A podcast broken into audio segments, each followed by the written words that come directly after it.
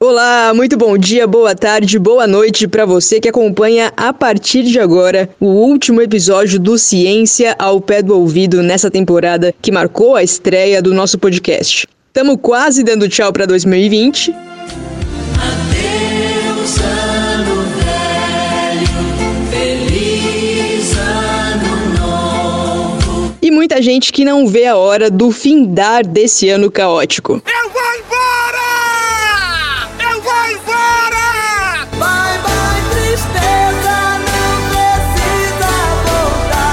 Eu sou Josiele Ingrid, jornalista, e vou fazer aqui breves provocações. Vamos falar a verdade, todo mundo tem razões para ser grato, pelo menos por uma coisa que tenha acontecido ao longo desses quase 12 meses. Nem que seja o fato de você continuar vivo, o que, vamos combinar, em 2020 significa muita coisa. Alô, alô, graças a Deus. Mas esse fechamento de ciclo, esse período do ano, carrega também uma oportunidade para reflexão.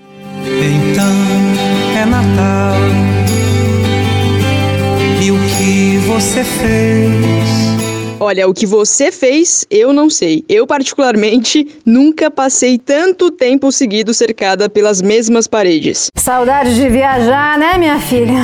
Falando sério aqui, a discussão que eu quero propor hoje é: ok, então é Natal. E o que a ciência fez? Num ano como 2020, eu e os meus colegas da Diretoria de Comunicação da Universidade Federal de Uberlândia acreditamos que esse pode ser um momento para rever ou reouvir o trabalho incessante da ciência como um todo, mas especialmente do conhecimento científico feito aqui no Brasil. Ao longo dessa temporada, eu conversei com pelo menos 28 profissionais, gente da academia, gente do mercado, de diversas áreas, com múltiplas experiências. Durante esse programa, você vai ouvir alguns breves trechos dos episódios anteriores. Mas sim, a gente tem entrevista exclusiva nesse programa e é com a Natália Flores, pós-doutoranda em comunicação da ciência e editora da agência Body. Esse podcast é sobre ciência, sobre divulgação científica, e eu acho que a gente nunca dedicou um tempo maior para refletir. Afinal de contas, por que falar sobre ciência? Para que um podcast que faz divulgação científica? Então fica ligada. É um bate-papo para todo mundo que gosta e se interessa pelo assunto, para quem é jornalista, para quem divulga a ciência de alguma forma, para quem é cientista ou quer seguir carreira, modéstia à parte, é uma conversa imperdível. Falando Ainda nessa edição tem o Diz Aí, o quadro em que a gente ouve os comentários e dúvidas das pessoas, sempre respondidas por um especialista. Tem também o Anexos, o quadro mais bem-humorado desse programa, comandado pela jornalista de Ellen Borges. Na descrição, você já sabe, tem os minutos certinho de cada momento. Agora eu chamo a vinheta porque eu já falei demais. Tá começando a última edição da temporada 2020 desse podcast.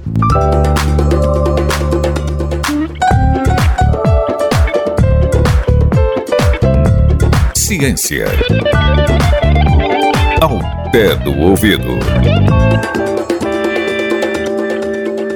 Desde o primeiro episódio até aqui, muita coisa mudou na equipe de divisão de divulgação científica. Estagiários foram embora, estagiários chegaram, servidores que seguiram caminhos diversos, outros permaneceram, colaboradores alçaram novos voos. E nos próximos minutos você pode conhecer a voz dessa turma que hoje está com a gente aí, levando a palavra. A conversão é um processo. Eu vou passar minha vida inteira me convertendo. Eu preciso me converter cada vez mais. Mas eu sei que fica na cabeça de muita gente, mas o que, que é isso? O que, que é se converter? Por que, que eu preciso?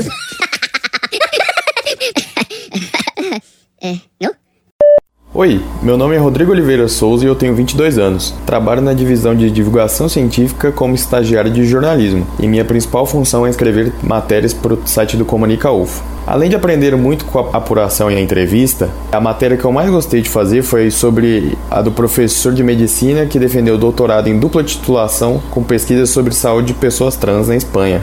A parte mais legal foi que eu estudei muito sobre um assunto que eu sabia muito pouco para poder fazer essa matéria. E além disso, o professor gostou muito e foi muito gratificante. É, meu hobby é acompanhar esportes em geral, mas principalmente futebol brasileiro e futebol europeu, que eu gosto muito. É, eu gostaria de agradecer a oportunidade pelo pessoal do podcast e também gostaria de agradecer a atenção de todos os ouvintes. Meu nome é Júlia Alvarenga, tenho 19 anos e sou estagiária na diretoria de comunicação da UFO. Curso jornalismo e escrevo matérias para divisão de divulgação científica. Em 2020, o trabalho que mais gostei de fazer foi parte do Outubro Rosa, uma matéria sobre o exame de Papa Nicolau e sua importância para as mulheres. No meu tempo livre, gosto de colocar minhas leituras em dia, especialmente livros de ficção científica, que são minha paixão. Olá, sou Marcel Arantes, tenho 21 anos e sou estagiário de design na divisão de divulgação científica, atuando na criação de artes para podcast e posts para redes sociais da universidade, tanto de divulgação científica quanto de eventos. O trabalho que eu mais gostei de fazer nesse ano foram os carrosséis que são postados no Instagram, pois acredito que seja uma ótima maneira de ampliar e valorizar a divulgação científica e também acabei aprendendo muito ao fazer eles. Para finalizar, meu grande hobby é aprender coisas novas na internet, por meio de vídeos e podcasts, como ciência ao pé do ouvido. Agradeço a oportunidade de falar aqui, parabenizo o trabalho dos meus colegas e a atenção dos ouvintes. Oi, meu nome é Jonathan, eu tenho 20 anos, eu sou estagiário de jornalismo da divisão de divulgação científica aqui da UFO. Atualmente eu escrevo textos, faço projetos, faço o podcast também da Dirquinha, né, como a gente conhece. E o trabalho que eu mais gostei de fazer em 2020 foi um dos primeiros. Eu comecei esse estágio, eu estudo jornalismo, né, lá na UFO. Eu comecei esse estágio em fevereiro, mais ou menos, e uma das primeiras pautas foi sobre um laboratório da engenharia biomédica que faz, estuda e produz algumas próteses de mão. E eu achei esse trabalho muito incrível, assim. Eles usam materiais mais baratos para fazer próteses melhores, enfim. E eu gostei muito porque, como foi a primeira uma das primeiras pautas, eu fui ao laboratório de engenharia biomédica, lá na faculdade de engenharia elétrica, e eu pude ver os experimentos, assim, eu vi as máquinas funcionando, é, os pesquisadores em ação, e isso é a base do jornalismo científico, né, da divulgação científica no geral, e eu fiquei muito encantado, né, e eu acho que essa é a parte mais bacana no jornalismo científico, conhecer um laboratório a cada dia, o trabalho de um pesquisador. E eu sinto falta também, porque durante a pandemia a gente está trabalhando em casa, então acaba que não tem como como impossível, né? A gente ir até os locais de trabalho dos cientistas, né? E acho que isso faz um pouco de falta, mas a gente consegue no final fazer uma matéria bacana, tão legal quanto seria conhecer presencialmente. Mas a sensação de ver pela primeira vez no laboratório científico é muito bacana. E o nome da reportagem é Laboratório da UFO, é destaque na produção de próteses inovadoras. Então, quem quiser lá dar uma lida, eu recomendo demais. E eu acho que o podcast foi uma iniciativa muito bacana e inteligente da Dirco. Assim que eu, quando eu entrei, o podcast foi ao ar, então eu pude pegar uma fase mais inicial até hoje, né? E é muito bacana, eu gosto demais. Podcast é a mídia que eu mais escuto, que eu mais consumo e eu acho que o podcast tem tudo para dar ainda mais certo e conquistar ainda mais ouvintes. Esse é o meu recado, pessoal. Muito obrigado. Meu nome é Marco Cavalcante. Trabalho na diretoria de comunicação social da UFO desde 2009. Tenho 49 anos e, atualmente, faço parte da equipe de divulgação científica, elaborando textos. Também faço fotografias, que, aliás, é a minha atividade preferida. Oi, eu sou de Ellen Borges e você me ouviu aqui em quase todos os programas. Foram oito quadros anexos, uma entrevista e duas apresentações de episódio. Além, é claro, do trabalho de bastidores, principalmente com divulgação. Eu tenho 36 anos e metade deles eu vivi na UFO, a universidade onde eu cursei graduação em letras, depois graduação em jornalismo e depois mestrado em tecnologias, comunicação e educação. Há sete anos eu sou servidora pública no cargo de jornalista. E o que faz uma jornalista que trabalha para uma universidade?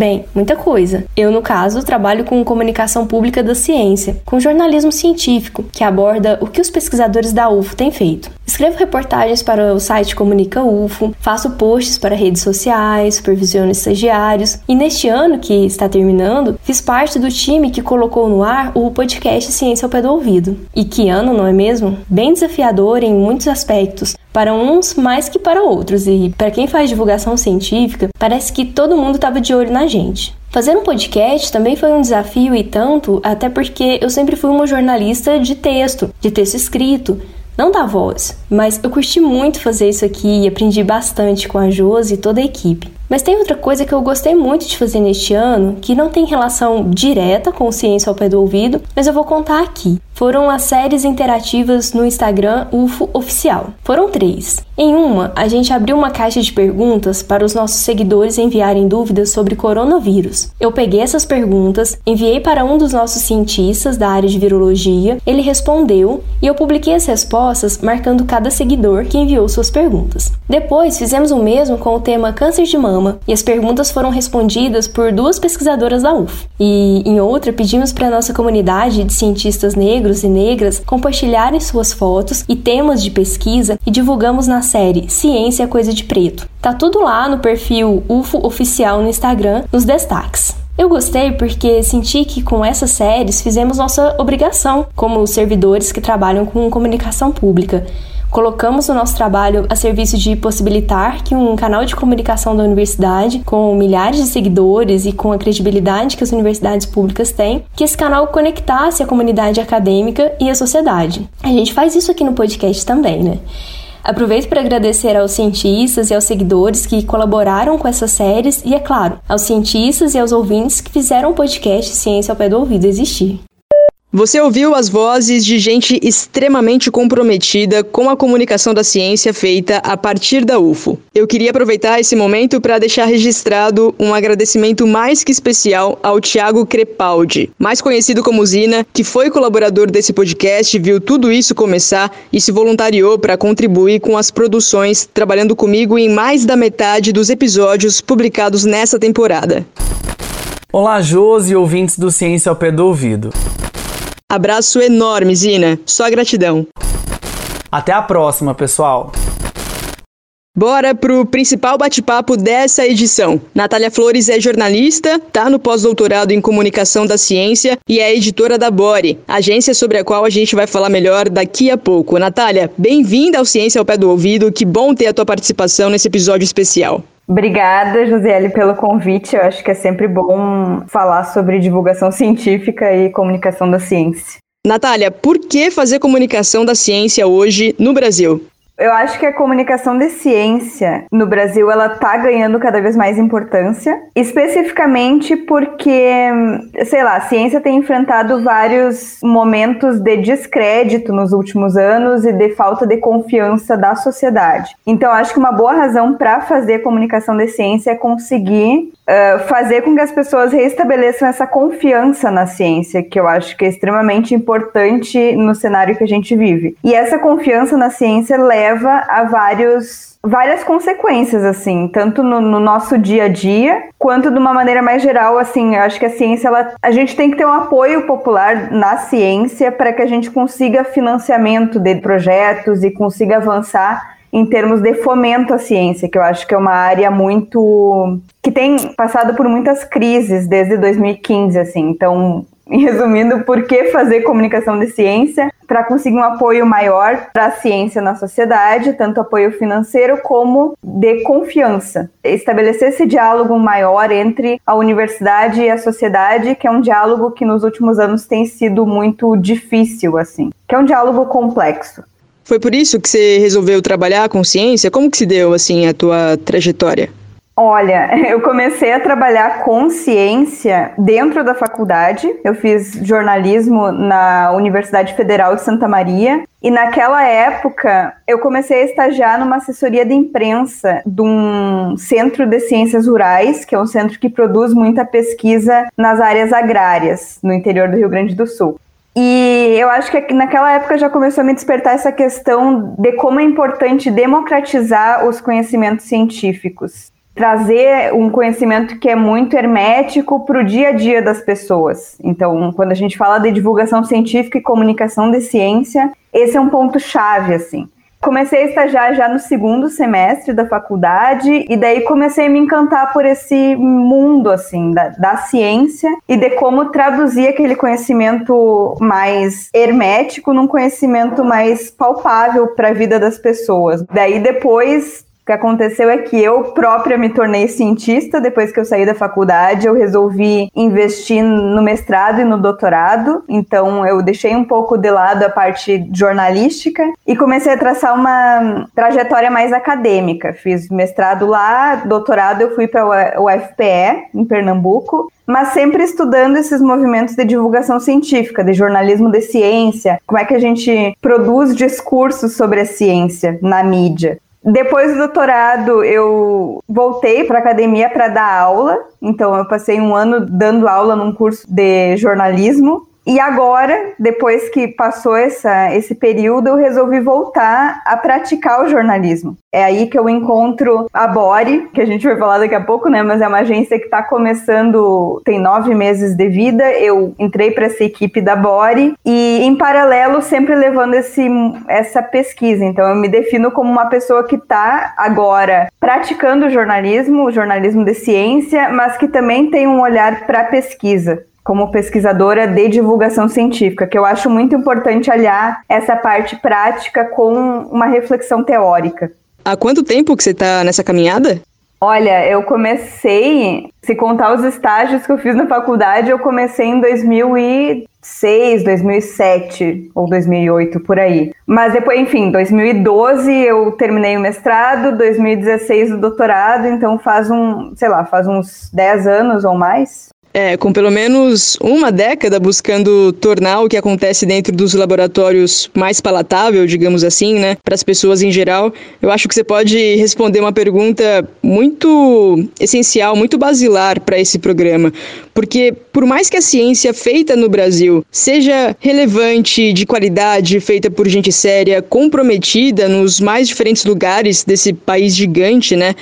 A comunicação dessa ciência ainda enfrenta muitos desafios. O contexto da pandemia talvez tenha atraído até mais olhares, principalmente de pessoas que não estavam nem aí para o assunto. E tem muita gente que faz pesquisa, tem muito jornalista, tem muito estudante que acompanha as propostas que a gente compartilha aqui no podcast. E eu acho que essa galera também se questiona muito isso, assim.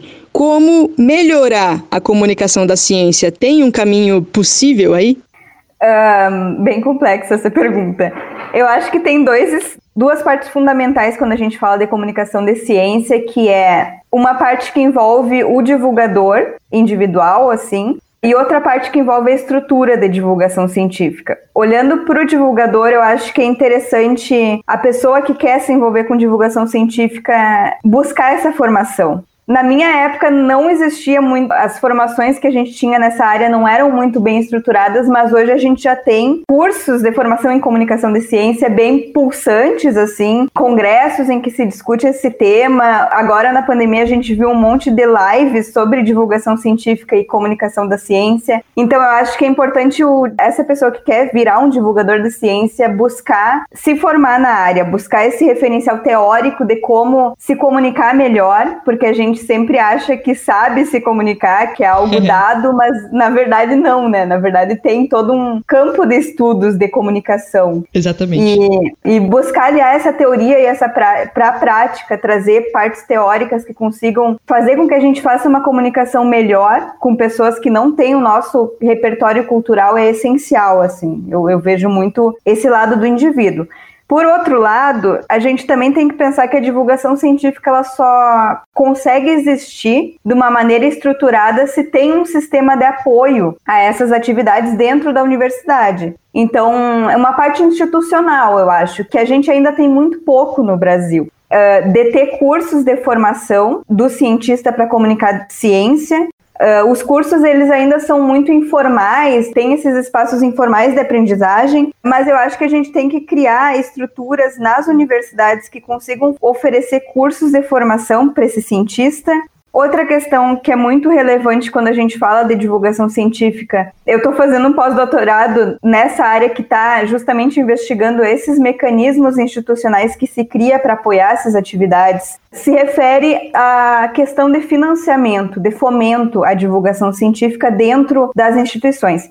O que a gente tem hoje em dia é uma divulgação científica que é feita como trabalho voluntário, assim. Sim. Muitos cientistas acham, eh, fazem a divulgação científica no seu tempo extra, porque ela não é contada como, ela não é contada como uma atividade de progressão de carreira na maioria das universidades. Se a gente pensar assim, nos eixos de atuação, um cientista ele, ele atua com pesquisa, com ensino e com extensão no Brasil, esse lado da extensão, esse lado da divulgação científica sempre acaba mais capenga, assim, é, é algo que ele faz nas horas extras e que não é contado para a progressão de carreira. Então eu acho que as universidades têm que começar também a criar esses mecanismos para incentivar cientistas a fazerem isso. Porque hoje o que a gente tem são poucas pessoas que fazem isso realmente por amor à, à causa. E eu Exato. acho que a divulgação científica não pode ser algo que poucos cientistas fazem por amor a essa causa. Tem que ser algo estrategicamente estruturado pelas universidades. Essas duas linhas que eu penso, assim, é a questão dos desafios que a gente tem nesse campo. Nossa, Natália, eu achei essa tua fala sensacional porque a pesquisadora, o pesquisador, eles têm de certa forma uma pressão para publicar, né? Quer dizer, não basta fazer ciência, você tem que ser lido por outros cientistas, tem que se fazer conhecer no meio acadêmico, de preferência alcançar relevância internacional, enfim, buscar o ápice. E eu não tô aqui é, colocando isso como negativo ou positivo. Eu tô querendo pesar, colocar na balança mesmo se toda essa energia empenhada em somente se debruçar sobre os jargões da própria área, usar os termos próprios que vão assustar quem não estuda aquele tema, porque se comunicar com seus pares é uma coisa. Se comunicar com gente que não tem nada a ver com academia, fazer qualquer pessoa entender o que você pesquisa, qual a importância dos seus estudos, aí é outra história, né? Você acredita que o incentivo que os cientistas têm hoje para escrever artigos científicos, para publicar, para cumprir o nível de produtividade que é exigido até para progressão na carreira, poderia ser equilibrado também com uma redução desse primeiro incentivo e um esforço de um segundo incentivo, que é esse que você estava falando, né? Se comunicar mesmo com a sociedade, falar em termos inteligíveis para quem não pesquisa, para quem não está no meio acadêmico. Eu acho que sim, eu acho que a gente tem que criar modo, assim, eu vejo que a gente não pode forçar todo pesquisador a virar um divulgador de ciências. Eu acho que a gente tem que sim incentivar pessoas que queiram fazer isso, que achem uma estrutura para fazer isso, Legal. maior do que a gente tem. Mas também eu acho que a gente tem que criar uma cultura desse pesquisador que não quer se envolver com atividades de divulgação científica, que ele tenha uma mentalidade que ele não precisa fazer ou participar ativamente de projetos de divulgação científica, mas ele pode se abrir mais para as pessoas que fazem. Por exemplo, eu posso, sei lá, posso publicar meus artigos, posso manter esse nível de produtividade, mas quando um jornalista me procura para comentar, para falar sobre o meu estudo, eu posso me fazer disponível também, sabe? Eu acho que tem como criar estratégias para que esse cientista não despenda tanto tempo fazendo divulgação científica, mas que ele crie mecanismos de facilitar o trabalho de quem faz. Sim. E crie realmente essa ponte de se colocar à disposição para jornalistas entrevistarem ele, enfim. É toda uma mudança de mentalidade. E perder um pouco daquele medo às vezes, né? Eu já conversei com alguns pesquisadores, buscando mesmo a pessoa como fonte para matéria, e aí vinha aquela coisa, assim, um, um, certo receio, né? Ah, tem tais e tais termos que são muito específicos, eu não gosto de falar com jornalista porque eles vão tirar isso tudo da matéria, e aí eu perco a essência da minha pesquisa. É, é ser um pouco mais flexível, né? Entender que você não está conversando com os seus pares, mas com a sociedade em geral, gente que não está ali no mesmo meio que você. Sim, exatamente. Eu acho que uma coisa que está ganhando espaço hoje em dia, entre os cientistas até, é essa ideia de quando a gente faz uma matéria de divulgação científica, o jornalismo científico, é um outro discurso, né? A gente não está ali preocupado com preciosidades ou com termos, sei lá, explicar a metodologia científica de uma maneira detalhada. A gente quer explicar quais são os principais resultados daquela pesquisa, porque um público é outro. Sim. Eu acho que aos poucos a gente está perdendo, eles estão perdendo também esse medo de falar com jornalistas, e até porque eu acho que eles têm, eu tenho falado muito com cientistas que têm me falado que os jornalistas, eles enxergam os jornalistas como mais preparados para fazer essas matérias. Porque também tem isso, né? Eu acho que antigamente rolava muito essa questão do cientista ser entrevistado, jornalista pegar aquela informação e de alguma forma, eh, nos olhos do cientista, né, deturpar aquela informação ou trazer uma frase que não era bem aquilo que o cientista falou. Eu acho que hoje em dia os jornalistas também estão mais preparados para trabalhar aquela informação de uma maneira mais qualitativa, assim. Eu acho que tem acontecido menos ruídos de comunicação entre cientistas e jornalistas, pelo que eu tenho visto. Pensando para 2021, para os anos vindouros, assim, como se comunicar com quem ainda acredita que no Brasil não existe ciência relevante com critério, que universidade pública aqui no país é balbúrdia, é um público pelo qual a gente tem que se esforçar, ou segue o job e quem se converter no meio do caminho, ok? Se não rolar, paciência. Olha, é uma, é uma questão muito difícil e muito complexa, e é algo que os divulgadores, a comunidade de divulgadores científicos e jornalistas tem pensado muito, assim, porque não é fácil. Eu acho que a gente tem que se comunicar com pessoas que ainda não estejam convertidas a ser anti-ciência, e eu acho que a grande massa ainda não tem esse discurso muito bem consolidado, ainda não são extremistas. Porque eu acho que existem pessoas entre esses anti-ciência que são extremistas e que realmente não tem como dialogar. Mas eu sinto que essas pessoas são poucas, assim quando a gente vê, sei lá, o movimento anti-vacinas, tem estudos que mostram que a maioria das pessoas que estão nesse movimento anti-vacinas, que estão recebendo esse conteúdo anti-vacina, são pessoas indecisas e não radicais. Tem um estudo que mostra, por exemplo, que quem propaga essas mensagens dentro do grupo são um, dois ou três que propagam a maioria das mensagens. Então, acho que a gente sim tem que criar canais de como dialogar com essas pessoas que caem nesses, que são cooptadas para esses grupos anti-ciência e que acabam se radicalizando conforme os anos vão passando. Eu acho que tem uma massa muito grande. E daí tem que criar estratégia assim, eu acho que tem que criar uh, modos de contar histórias diferentes que atraiam aquela pessoa. A gente tem que criar modos de dialogar com os valores daquela pessoa. Uh, uma das questões que está surgindo muito nos debates de divulgação científica é essa questão da gente criar uma comunicação que seja mais aberta ao diálogo do que ao confronto. A gente não pode exigir que as pessoas acreditem em ciência só porque aquilo, só porque tem fatos ali. Eu acho que tem que criar estratégias de dialogar com esses valores que essas pessoas têm. Perfeito. E daí, enfim, é uma comunicação muito mais complexa que não envolve simplesmente transmitir informação, né? Porque a gente vê que essa estratégia de transmitir informação científica não tá dando certo, assim. Essa questão da pandemia acho que mostra claramente. A gente já sabe como combater a, a pandemia no sentido de, sei lá, a gente tem que adotar distanciamento social, uso de máscara, mas quando a gente vai para a prática, a gente vê que as pessoas não estão inteiramente convencidas disso. Então, quer dizer que algum outro tipo de estratégia a gente vai ter que criar. Mas, ao mesmo tempo, essas outras pessoas, essas radicais, eu acho que não tem como dialogar. Então, eu acho que tem esses dois uh, lados que a gente tem que levar em conta quando a gente fala desse cenário bem complexo de pessoas que não acreditam em ciência.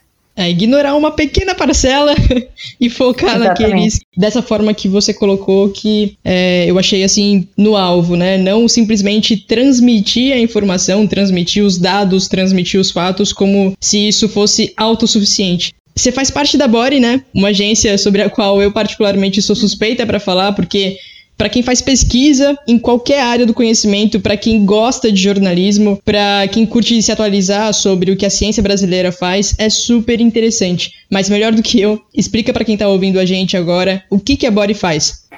Bem, a Body é uma agência de jornalismo científico que surgiu em fevereiro, com a principal missão de facilitar o diálogo, conectar cientistas e jornalistas. A Body foi criada pela Sabine Righetti e pela Ana Paula Morales, que são duas jornalistas de ciência com ampla experiência, tanto no lado científico quanto jornalístico. Foi criada particularmente de uma dificuldade muito grande dos jornalistas brasileiros, que é entrar em contato com cientistas. A Sabine ela trabalhou muito tempo na Folha de São Paulo e ela falou que uma das dificuldades grandes que ela tinha era conseguir contatar, achar um e-mail, achar um telefone celular de cientistas brasileiros, de estudos brasileiros, porque essas informações nem sempre estavam disponíveis no site. Às vezes, o jornalista encontra telefone de contato ou e-mail e o cientista não é ágil o suficiente para responder aquela demanda do jornalista.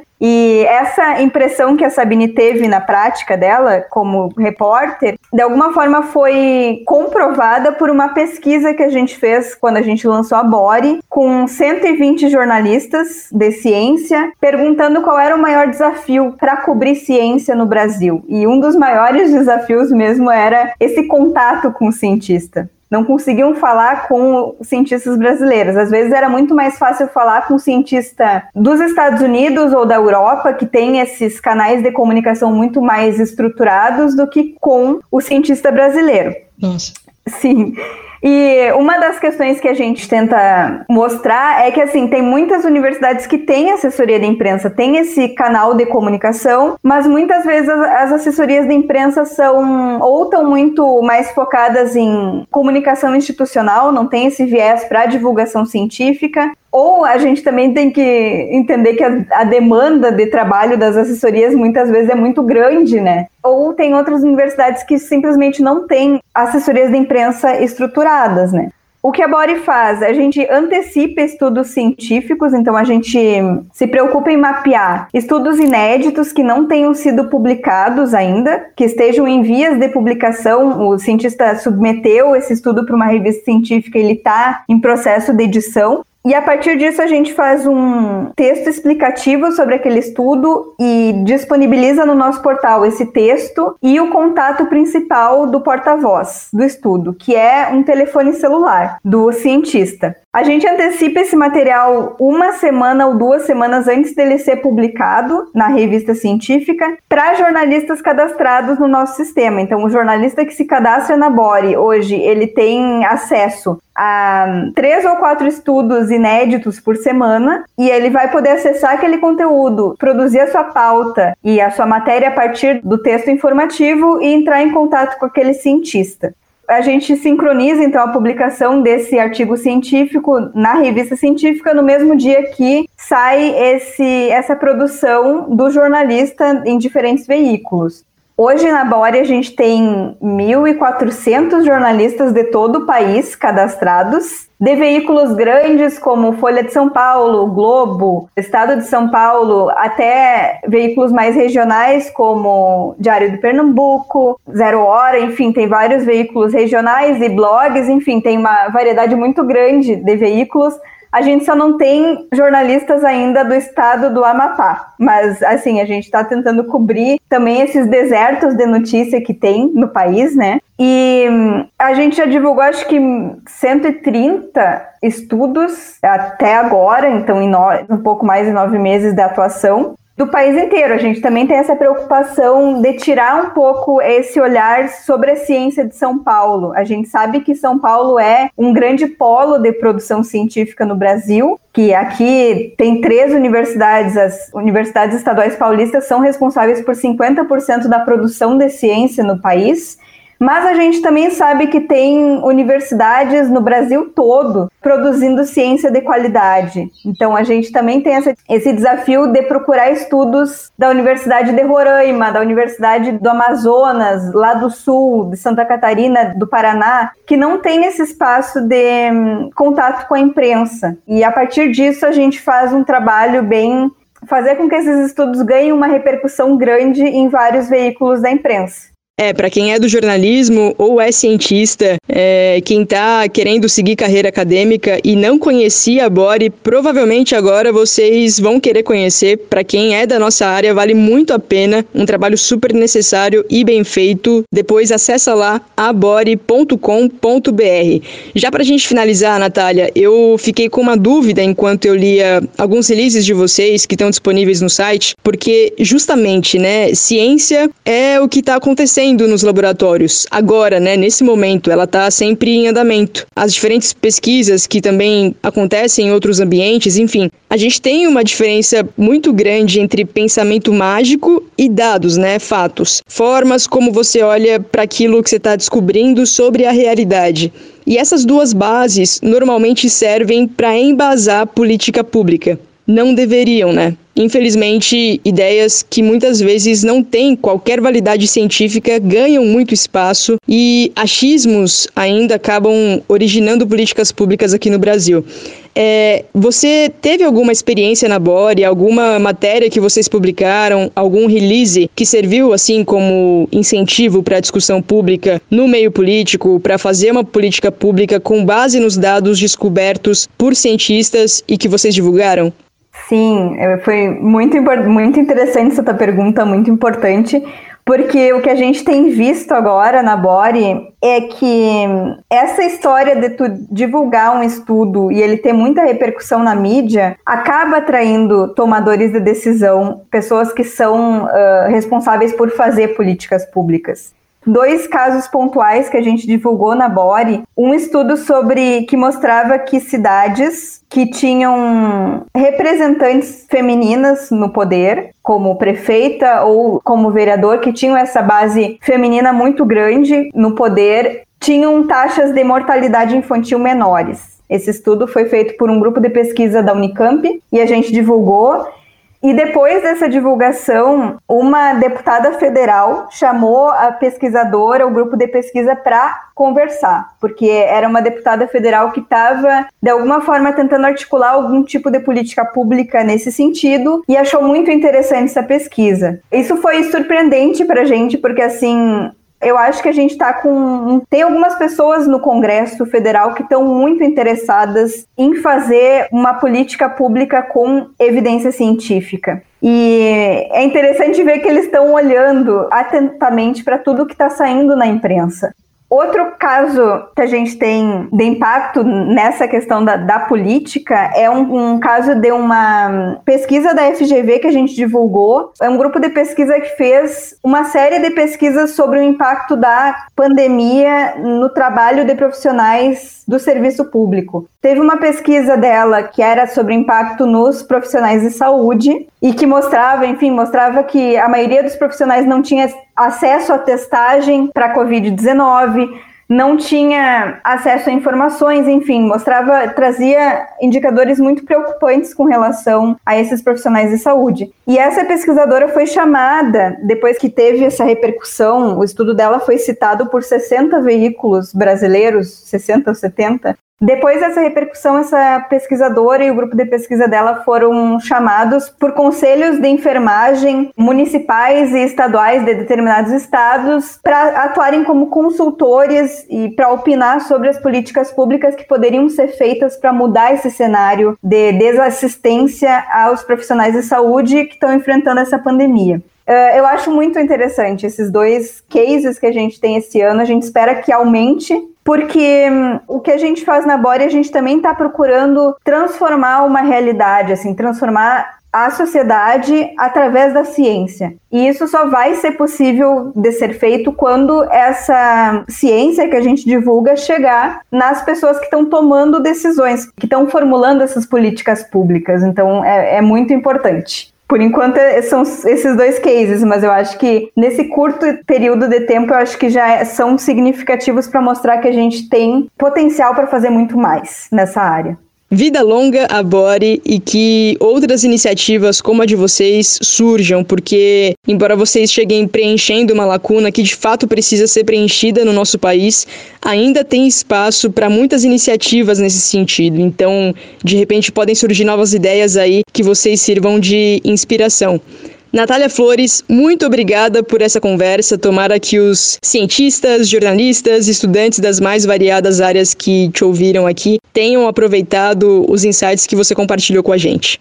Josiele, obrigada pela oportunidade. O pessoal que quiser conhecer mais o trabalho da Bore, uh, acessa o nosso site, tem o nosso e-mail lá também, se quiserem trocar uma ideia. A gente está sempre aberto a discutir divulgação científica e a apoiar outras iniciativas que surjam, que eu acho muito importante.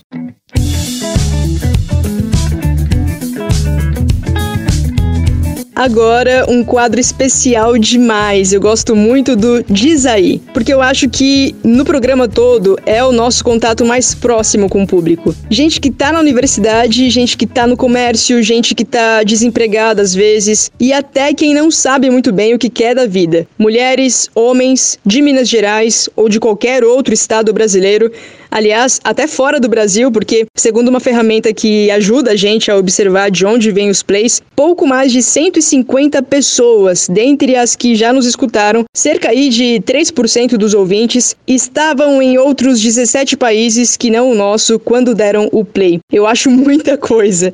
Bom, essas informações ficam mais como curiosidade para você que gosta do Ciência ao Pé do Ouvido. Para essa edição de retrospectiva, eu separei alguns dos comentários e das perguntas que a gente recebeu ao longo desse ano, junto com as respostas dos especialistas convidados. Tá pensando o quê?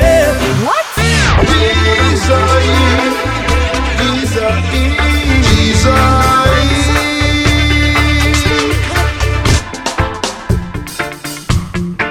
Meu nome é Italo Weiner, eu sou psicólogo clínico. Eu venho de uma formação de humanas, né? Então, o tema da arte sempre atravessa, assim, as coisas que a gente faz, sempre atravessa nosso trabalho, nossos estudos. E tem uma coisa muito curiosa que é esse lance da arte. Alguma vez já existiu um ser humano que não praticasse arte?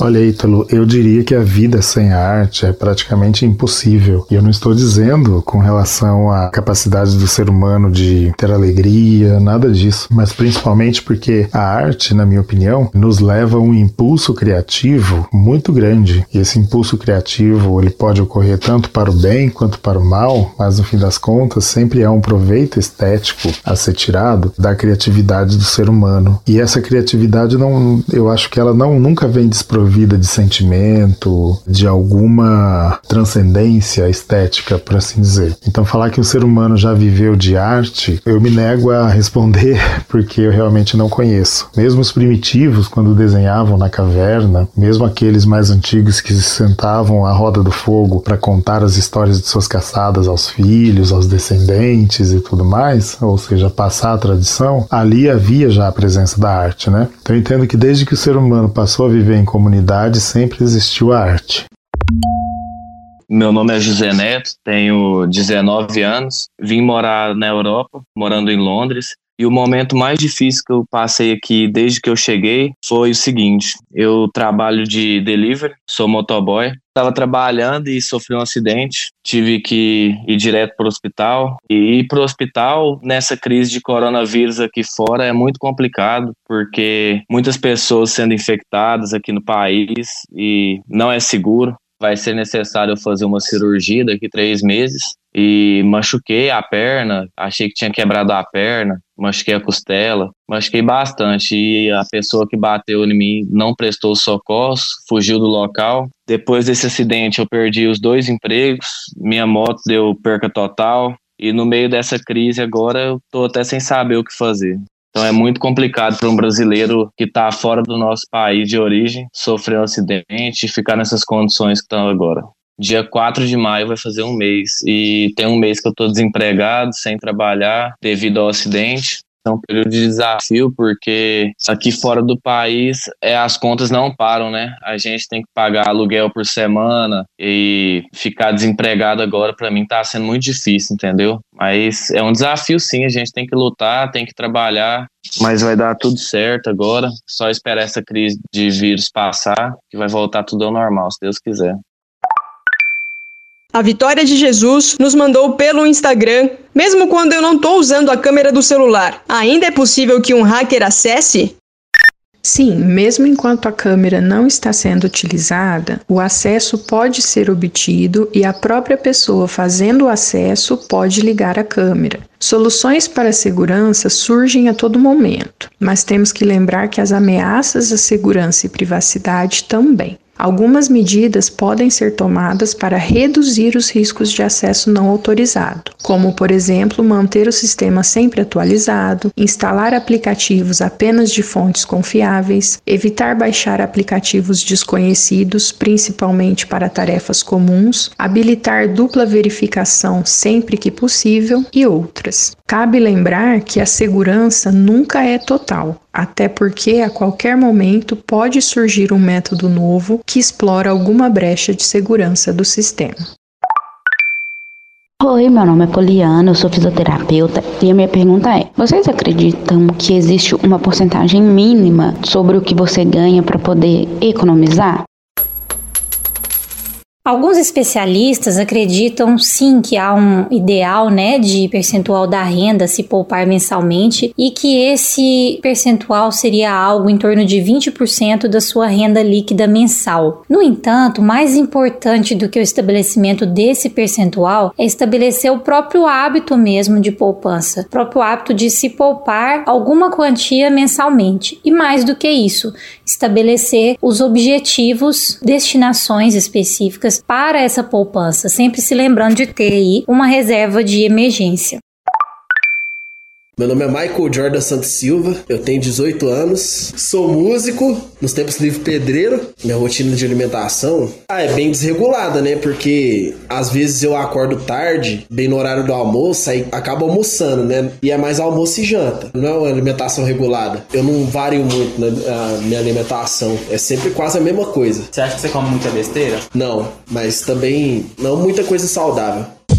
Ei, Michael, obrigado pelo seu comentário. Eu acredito que, assim como em outras áreas da nossa vida, um passo importante para gente melhorar, no caso aqui, melhorar a alimentação, é reconhecer aonde a gente precisa melhorar. E você destacou um ponto muito importante: a variedade de alimentos. Nós sabemos que existem alimentos diferentes, grupos de alimentos diferentes, com cores diferentes, e um alimento ele é complemento do outro em termos de nutrientes para o nosso corpo corpo. Então, um alimento que é fonte de um determinado nutriente é diferente de outro alimento que não é fonte desse mesmo nutriente, provavelmente, mas é fonte de outro nutriente, até mesmo dos, dentro dos mesmos grupos de alimentos. Então, uma fruta, ela é diferente de outra fruta, é importante variar o consumo de frutas ao longo do dia, mas não só frutas, os laticínios, cereais é importante como complemento das frutas em termos de nutrientes e assim por diante em relação aos outros grupos de alimentos. Você já pensou em ser cientista? Não. Nunca passou pela, pela cabeça? Não. Se a senhora já pensou em ser cientista alguma vez na vida? Ciências pra mim tá longe. tá longe? Quando a gente fala em cientista, o que, que vem na cabeça de vocês? Acho que tipo alguém que pesquisa muito, eu acho. eu acho. Que cria o que? Vacinas ou tecnologia, uma coisa assim? E vocês conhecem alguma mulher cientista? Não. Então, também não conheço, não. Sim. Teria algum nome assim que vem na sua cabeça? Alguma mulher de referência para você? Uma mulher famosa? Uhum. Ah, não, não. Não. Famosa não. Você conhece alguma mulher que é cientista? Não. Nenhuma. De cabeça não vem ninguém. Nossa, boa pergunta. Nunca tinha parado pra pensar nisso. Real, tem alguma? Meu nome é Keren, tenho 24 anos, sou vendedora e gostaria de saber como você sente o preconceito no meio científico. O preconceito ele existe muito mais no meio social.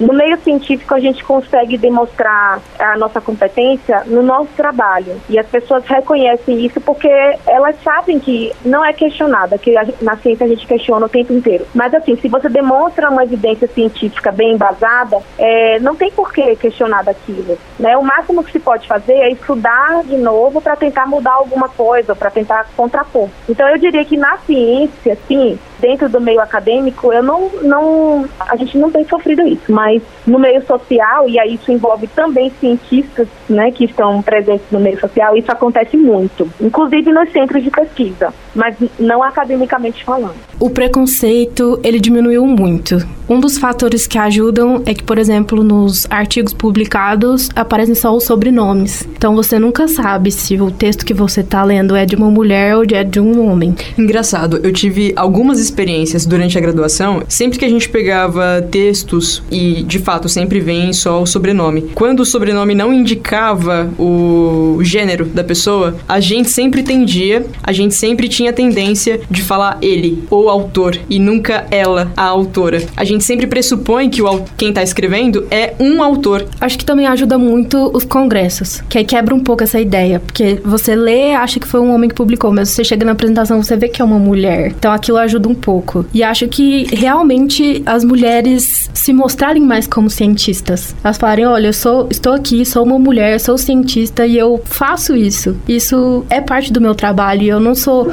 menos importante ou menos cientista ou menos mulher porque eu escolhi esse caminho. Acho que falta muito isso, porque querendo ou não, hoje, igual você falou, você pergunta para alguém, imagina um engenheiro. Logo você vai imaginar um homem, você não vai imaginar uma mulher. E por que isso acontece? Porque nós estamos acostumados a ver uma, um homem como engenheiro. Nós não vemos tantas mulheres engenheiras. Acho que falta um pouco de visibilidade e até das próprias mulheres falarem mais sobre isso. Por que, que eu não segui esse caminho? Por que eu segui esse caminho? E falar, olha, é possível, você pode fazer isso.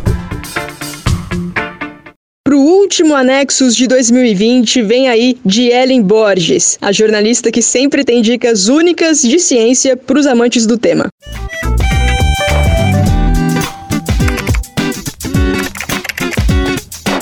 Anexos. Anexos. Anexos. Anexos. Oi, Josi. Oi, ouvintes do Ciência ao Pé do Ouvido. Salve! Para fechar 2020, nós reunimos dicas de conteúdos que podem nos ajudar a refletir sobre esse ano e também pensar o futuro. Vem, primeira delas é o livro No Tremor do Mundo: Ensaios e Entrevistas à Luz da Pandemia, que acaba de ser lançado pela editora Cobogó. É um livro com colaboração de pensadores de diferentes áreas, como Ailton Krenak, Bernardo Esteves, Christian Dunker, Heloísa Starling, Siddhartha Ribeiro, Silvio Almeida e muitos outros. A sinopse diz assim: O vírus SARS-CoV-2 impacta o corpo humano em diversos órgãos, e ainda que o maior perigo resida nas vias respiratórias, nos pulmões, a doença revelou sistêmica. No interior do corpo físico, o vírus repercute de forma veloz, e o mesmo pode ser visto no corpo político da sociedade. A pandemia de Covid-19 gerou, em um período de tempo curtíssimo, um número assombroso de mortes e irradiações na vida de bilhões de pessoas ao redor do planeta. Os ensaios deste livro tratam justamente da vasta repercussão de um acontecimento de origem biológica através de vozes oriundas de diversos campos. Procuramos, por um lado, construir memórias dessa época singularíssima para o futuro, e por outro, partilhar imaginações para esse mesmo futuro, buscando, quem sabe, desenhar desde já transformações para o mundo por vir. Merece uma ruidosa salva de palmas.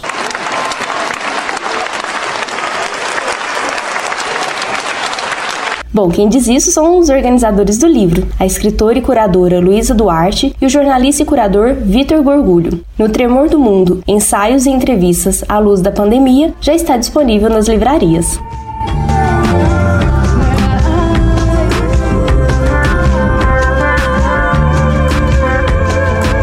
Você já ouviu falar em diáspora científica? Palavra diáspora significa dispersão de um povo, de uma comunidade. E isso acontece no Brasil hoje com cientistas com dificuldades para fazer pesquisa aqui no país, principalmente por falta de investimento em materiais, equipamentos e até mesmo de bolsa ou salário para trabalhar como pesquisador, muitos talentos nacionais acabam migrando para outros países, onde a pesquisa científica é mais valorizada. É o que algumas pessoas chamam também de fuga de cérebros. O Brasil tem um problema relativamente grave de fuga de cérebros. Já foram 22 mil declarações de saída definitiva em 2019, o que é mais do que em 2018, foram só a 20 mil. Jovens pesquisadores estão cada vez mais deixando o Brasil. Isso tem a ver também com a redução do número de bolsas de pesquisa.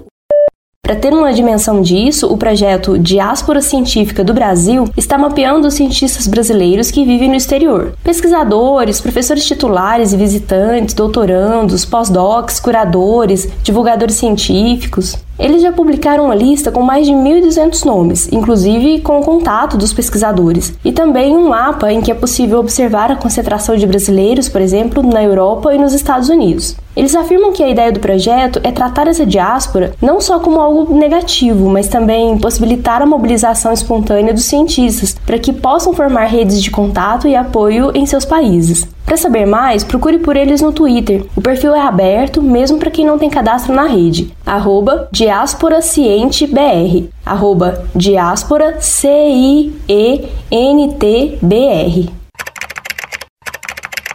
Agora uma dica de projeto especialmente para as meninas seguirem no YouTube, no Instagram e no Facebook. É o Que Minas, desenvolvido sob a coordenação da professora Amanda Danuelo, do Instituto de Química da UFO. Ela e as suas alunas produzem conteúdos que despertam o interesse das garotas pela carreira de cientista. Por exemplo, vídeos contando histórias de pesquisadoras de uma forma leve e criativa. No vídeo de hoje, vamos contar um pouquinho da história de outra grande cientista brasileira, a professora Valquíria Gonçalves Martins. Em todas as redes, o perfil do projeto é Ki Minas. Siga e se inspire nessas cientistas. Aproveita aí. A gente já falou aqui no Ciência ao Pé do Ouvido de muitas formas de se fazer divulgação científica e tem gente que usa memes para isso. No Instagram, no TikTok, no Twitter e no Facebook, procure pelo Ciência em Memes, que é uma iniciativa do professor de física Bruno Coelho. Que vamos, que vamos, que vamos. Ele usa a linguagem e o senso de humor das redes para abordar assuntos de química, física, matemática e biologia. No Instagram e no Facebook, o perfil é ciência em memes. No Twitter, arroba memes underline ciência. E no TikTok, arroba prof.brunocoelho. Não perde tempo mesmo. É isso, pessoal. Enquanto a gente fecha a ciência ao pé do ouvido para balanço, compartilhe nas nossas redes ou por e-mail as suas sugestões de livros, canais, filmes e iniciativas de divulgação científica. Na segunda temporada, a gente se encontra de novo e a sua dica pode aparecer aqui nos anexos. Até lá! Você vai sentir saudade. Você vai sentir saudade. A gente começou esse projeto, o Ciência ao Pé do Ouvido, em fevereiro de 2020. De lá para cá foram mais de 23 horas de áudio bruto que a gente transformou em menos de 15 horas de áudio editado para você acompanhar ao longo de 11 episódios, contando com esse que você acabou de ouvir. Só o filé. Isso tudo sem mencionar a divulgação nas redes, né? Então, muito obrigada pela tua companhia até aqui. Agora a gente dá uma pausa, de repente pensar em mudanças para 2021. E se você tiver sugestões sugestões, críticas, a gente super recebe a sua ideia. Manda pra gente pelo Twitter exclusivo do programa, arroba ao pé do ouvido pode, P-O-D ou também pelo e-mail de divulgação científica da universidade, comunicaciência.ufo.br. Para de fato encerrar esse episódio, eu queria fazer um breve comentário. A gente sabe que 2020 não foi um ano fácil e por diversos motivos. Um deles, com certeza, a pandemia, realmente não é brincadeira. Até o momento em que eu tô gravando esse áudio, mais de 173 mil brasileiros morreram. Se a gente olhar a nível mundo, são quase um milhão e meio de mortos. É como se do dia para noite a população inteira de Belo Horizonte sumisse, ou como se Santos e Campinas juntas fossem varridas do mapa. Eu sei que esse é um assunto pesado, talvez até fosse bacana a gente encerrar esse programa, encerrar essa temporada de outra forma. Ela não quer responder, não, ela já falou aqui enquanto a Maite Proença falar. Porém, eu tô pontuando isso aqui porque, ok, todo mundo sabe, mas é nossa função bater nessa tecla cuida de você, cuida das pessoas que você ama, se preserva. A Covid-19 não é só problemática pelo risco real de morte. A gente ainda não sabe ao certo a extensão dos problemas que esse vírus pode acarretar a quem é diagnosticado. Então, parabéns a você que fez a sua parte, que não tratou essa calamidade como uma gripezinha qualquer, que se esforçou para ficar em casa o máximo possível e que ao precisar se expor na rua, seguiu todas as medidas de segurança: álcool em gel, máscara, não levar a mão ao rosto, distanciamento social, essas coisas básicas. A quantidade de vidas perdidas só não foi maior porque sim, nós fizemos a nossa parte. Não, a gente não foi trouxa, a gente foi consciente. Ok, a gente foi chato também às vezes, até um pouco depressivo, quem sabe, mas conscientes e firmes ao seguir o que as evidências científicas comprovaram. É sim um assunto que se tornou chato, cansativo, pesado, muita gente não aguenta mais ouvir falar sobre, mas nem por isso a gente deve agir como se nada tivesse acontecendo. Nesse fim de ano, repensa se talvez você e as pessoas queridas que não moram na mesma casa realmente têm que se encontrar. Talvez valha a pena sacrificar um fim de ano na companhia de gente amada pela esperança de poder, com essas pessoas tão amadas, comemorar muitos outros momentos felizes, cheio de saúde, cheio de responsa. Sou leve, sabe? Tô viva. Estamos vivos. Vamos ficar vivo. Agora sim, muito obrigada pela tua companhia até aqui. Obrigada pela paciência de ouvir um áudio totalmente produzido de casa, sem a qualidade de um estúdio profissional. Fica bem, tá? Se cuida. Se tudo der certo, a gente se encontra de novo na próxima temporada. Até lá, feliz ano novo! Você ouviu o Ciência ao Pé do Ouvido, um projeto da Divisão de Divulgação Científica da Diretoria de Comunicação da Universidade Federal de Uberlândia. Roteiro e apresentação: Josiele Ingrid. Anexos de Ellen Borges. Edição: Josiele Ingrid.